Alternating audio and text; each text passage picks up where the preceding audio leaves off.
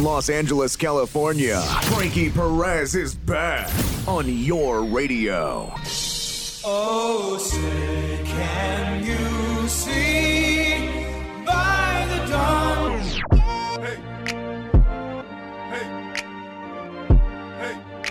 Bienvenue à vous, j'espère que vous allez bien. C'est le Mag US, le magazine qui vous transporte par la magie des ondes aux États-Unis à une période où euh, les voyages sont plutôt compliqués. Imaginez, ma belle-mère n'a pas pu nous rendre visite à Los Angeles depuis 18 mois. Une vraie souffrance. Qui aime bien châtie bien, j'imagine que cette expression, elle vous parle. Dans ce Mag US, nous allons parler musique, high-tech, cinéma, société. Je vous ai préparé un voyage en première classe, les amis, sans décalage horaire. Allez, c'est parti. Le Mag US, c'est sur RCJ avec Frankie Perez.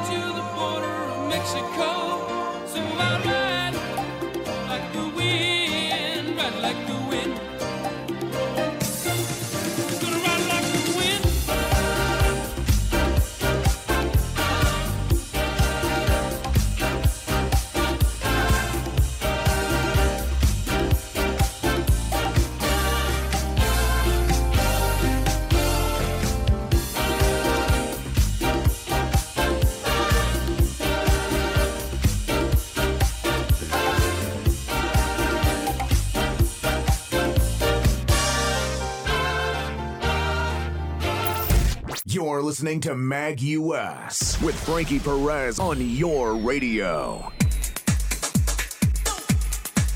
Et on démarre de manière plutôt légère. La probabilité de gagner une fois à la loterie dans une vie est mince, mais remporter deux jackpots en deux jours, la mission était presque impossible. Orlen Peterson, vivant dans l'état de l'Idaho aux États-Unis, a pourtant gagné un prix de 200 000 dollars, puis de 300 000 dollars le lendemain. L'histoire est rapportée par CNN. Orlen Peterson joue d'abord les tickets de l'auto à Hayden, dans le nord de l'Idaho. Il me restait 20 dollars, dit-elle, alors je me suis dit, je vais prendre un billet grande fortune.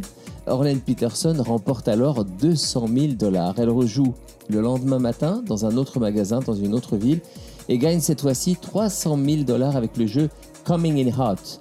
Au total, la chanceuse joueuse a donc gagné un demi-million de dollars en 48 heures. Les responsables de la loterie de l'Idaho ont calculé les probabilités. Ils estiment qu'elles étaient d'environ une chance sur 282 millions. Avec cette jolie somme, Orlen Peterson veut régler ses factures, acheter un nouveau camion et faire un voyage à Las Vegas.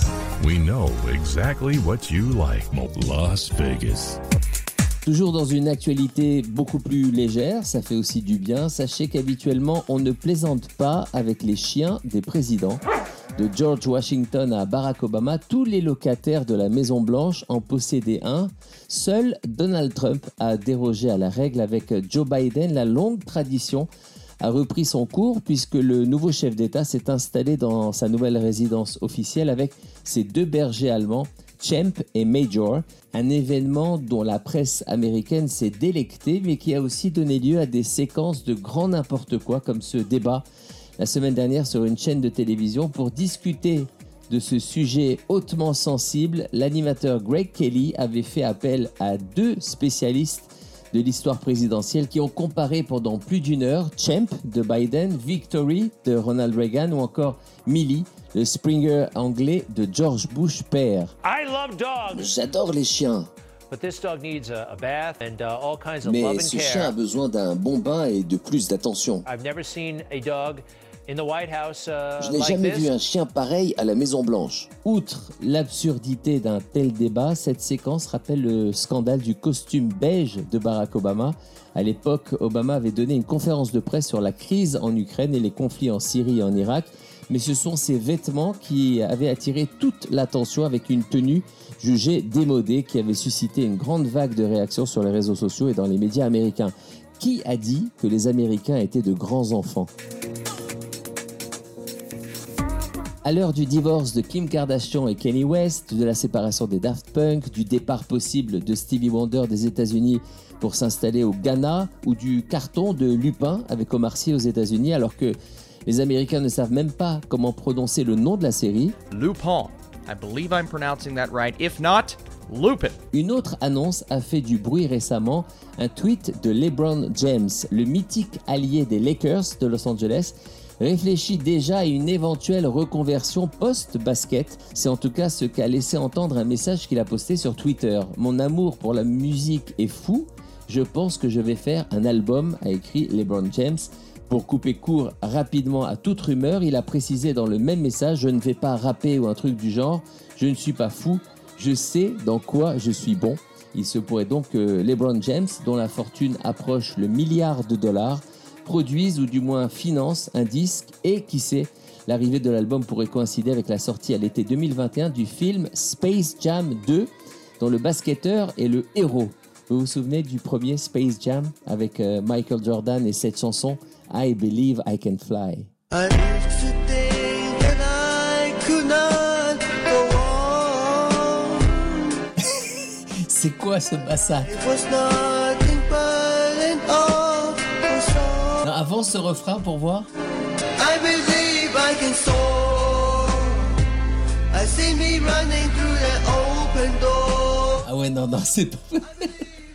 La version originale, s'il te plaît. I Believe I Can Fly. I used to think that I could not go on. Merci. And life was nothing but an awful song. But now I know the meaning of true love. I'm leaning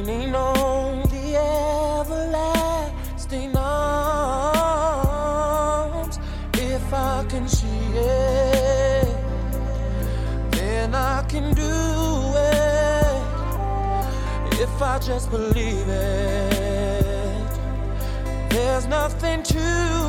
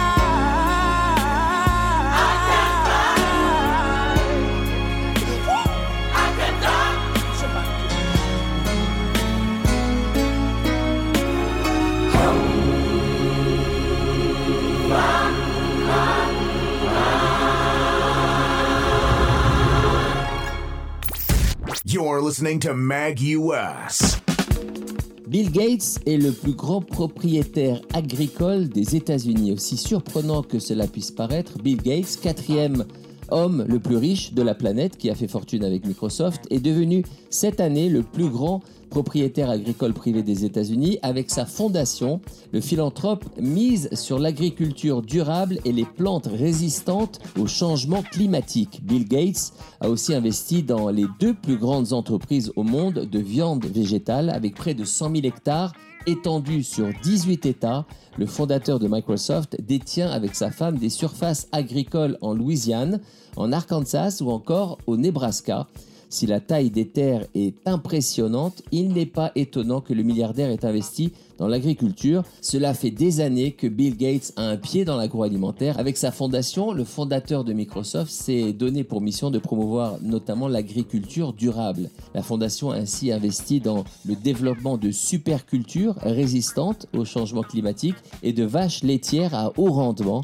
Bill Gates n'en est pas à son premier coup d'essai. L'homme d'affaires mise depuis des années sur l'essor de la viande végétale. Il a investi dans les deux plus grandes entreprises du secteur, Beyond Meat et Impossible Foods. Il faut dire que l'avenir paraît radieux pour cette branche. Selon une étude du cabinet de conseil américain A.T. Kearney, d'ici 2040, 60% de la viande que nous mangerons ne sera plus issue d'animaux. Un nouveau câble sous-marin transatlantique reliant la France aux États-Unis ainsi qu'à la Grande-Bretagne en partenariat avec les groupes américains Facebook et britanniques Vodafone arrivera prochainement sur une plage près de Bordeaux. Baptisé Amitié, ce réseau de câbles de fibre optique mesure au total 6800 km de long et sa mise en service est prévue début 2022. La construction de ce gigantesque projet, estimé à 250 millions d'euros, a été confiée à une filiale française du finlandais Nokia. La pose et l'exploitation des câbles sous-marins par lesquels passe la quasi-totalité du trafic Internet mondial ont longtemps été l'apanage de grands opérateurs télécoms réunis en consortium. Mais les géants d'Internet, Google, Facebook, Microsoft, en deviennent les nouveaux bâtisseurs en raison notamment de l'explosion des flux de données transitant entre l'Europe et les États-Unis. Facebook va également co-construire avec un consortium d'entreprises télécoms un câble sous-marin de 37 000 km baptisé To Africa, tout autour de l'Afrique, afin d'améliorer l'accès à Internet de ce continent et du Moyen-Orient. Ce câble sera l'un des plus longs au monde et sa mise en service est prévue en 2023 ou 2024. Aux États-Unis comme en France, la police ne vit pas ses meilleurs moments avec de nombreuses accusations de violences injustifiées et d'actes racistes. La police américaine fait effectivement face à de nombreuses critiques et la population traque la moindre erreur. Pour faire face à l'inspection publique, des policiers de Beverly Hills ont diffusé de la musique sous copyright pour éviter d'être filmés. En effet, la musique, même en arrière-plan, déclenche les algorithmes de certains réseaux sociaux, notamment Instagram et, YouTube, et empêche automatiquement la publication des vidéos concernées. Les dénonciations de Sennett Devermont concernent notamment un sergent de police auprès duquel il a fait une réclamation pour une contravention qu'il jugeait injuste tout en le filmant. Celui-ci a été étonné par le comportement du policier durant leur discussion alors qu'il s'expliquait cordialement. Ce dernier a commencé à diffuser une chanson Restant silencieux durant un long moment, le policier a même augmenté le volume, ignorant totalement son interlocuteur et fixant son smartphone. Cette pratique a fait couler beaucoup d'encre aux États-Unis où les particuliers filment de plus en plus leurs interactions avec les forces de l'ordre à titre de sécurité, ceci étant souvent considéré par la police comme une provocation. Regardez, vous pouvez acheter mon pull et il est confortable et trop mignon, j'adore. Récemment, une dizaine d'influenceurs de TikTok se sont succédés durant une heure pour une opération de live shopping organisée aux États-Unis par le géant de la distribution Walmart. Les spectateurs pouvaient acheter durant le direct vidéo sur un bouton shopping qui affichait les produits mis en vedette et les renvoyait vers le site marchand de l'enseigne. Choix de la taille, mise en panier, transaction, tout le processus d'achat se faisait sans quitter TikTok. Cette opération, nommée Holiday Shop Along Spectacular, a rassemblé près de 10 000 spectateurs.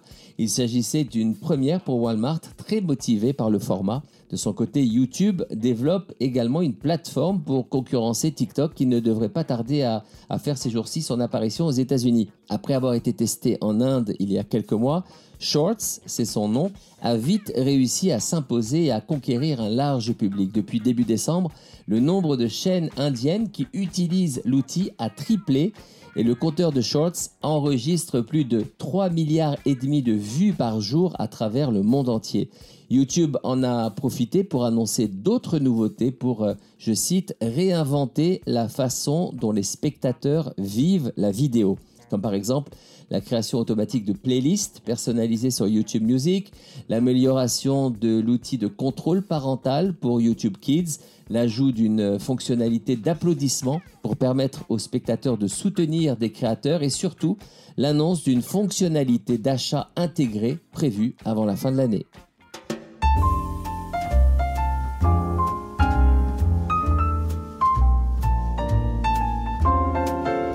J'aimerais parler avec vous de deux grandes chanteuses dans ce Mag US, avec pour commencer Andra Day.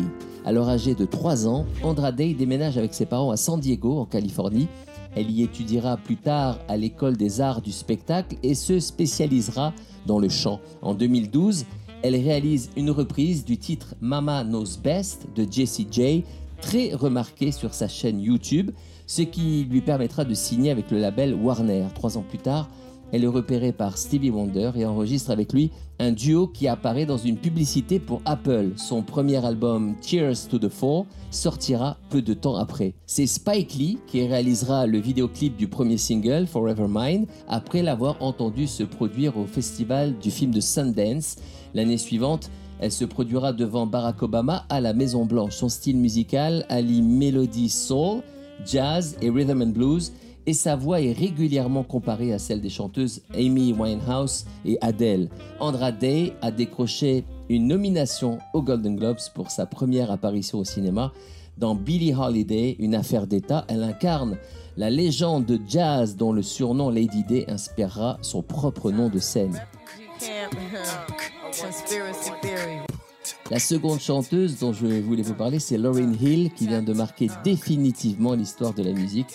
Son album The Miss Education of Lauryn Hill, sorti en 1998, vient d'être certifié disque de diamant par la Recording Industry Association of America en atteignant les 10 millions de disques vendus 23 ans après la sortie de l'album.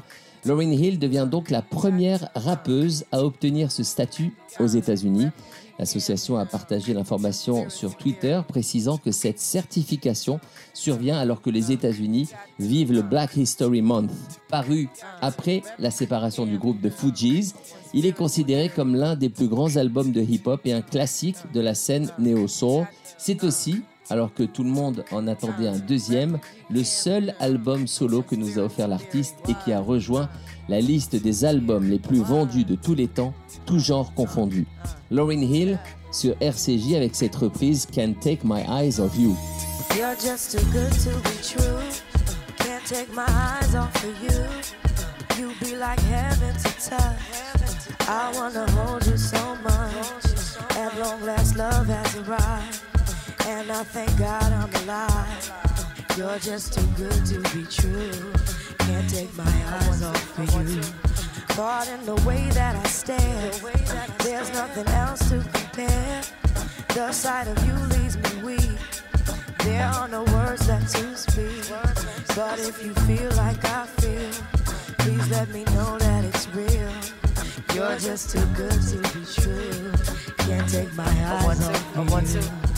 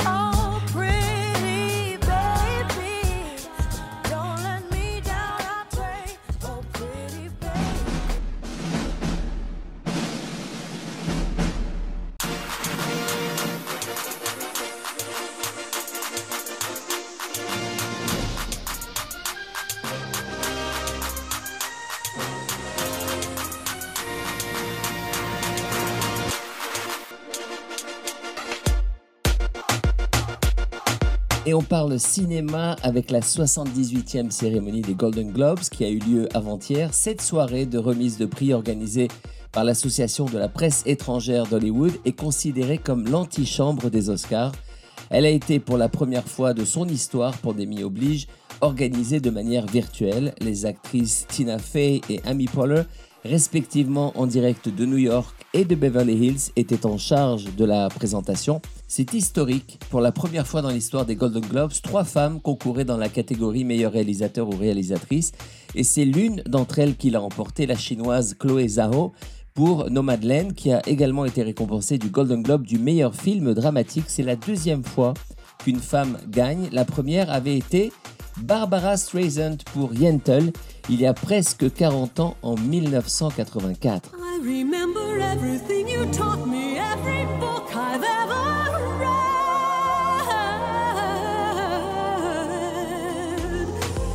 Sacha Baron Cohen a lui réalisé un doublé, meilleur film et meilleur acteur dans une comédie pour la suite de Borat. Meilleur dessin animé, pas de surprise, avec la victoire de Soul de Disney. Meilleur second rôle féminin pour Jodie Foster pour désigner coupable. Dans la catégorie meilleur acteur dans un film dramatique, difficile pour Tahar Rahim de rivaliser.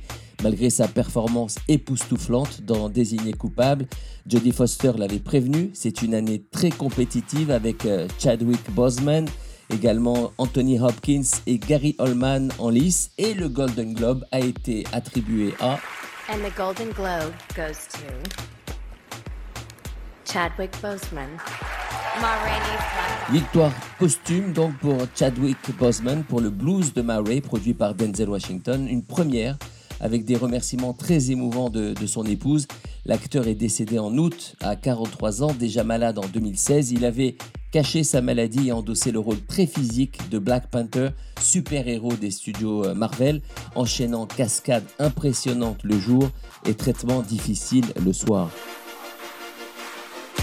Côté série télé, pas de surprise, triomphe de The Crown avec le triplé, meilleure série dramatique, meilleure actrice dans une série dramatique et meilleur acteur dans une série dramatique, et le jeu de la dame qui remporte le Golden Globe de meilleure mini-série et de meilleure actrice dans une mini-série pour l'incroyable Anya Taylor-Joy.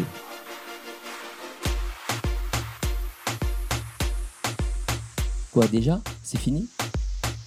À bientôt les amis. Si vous souhaitez me contacter, n'hésitez pas à le faire www.frankyperez.com, rubrique contact. On se quitte avec Anyone de Justin Bieber, actuellement à Paris avec son épouse. Et ne dites pas ma belle-mère qu'on peut voyager. Je vous embrasse. Dance with me under the diamonds.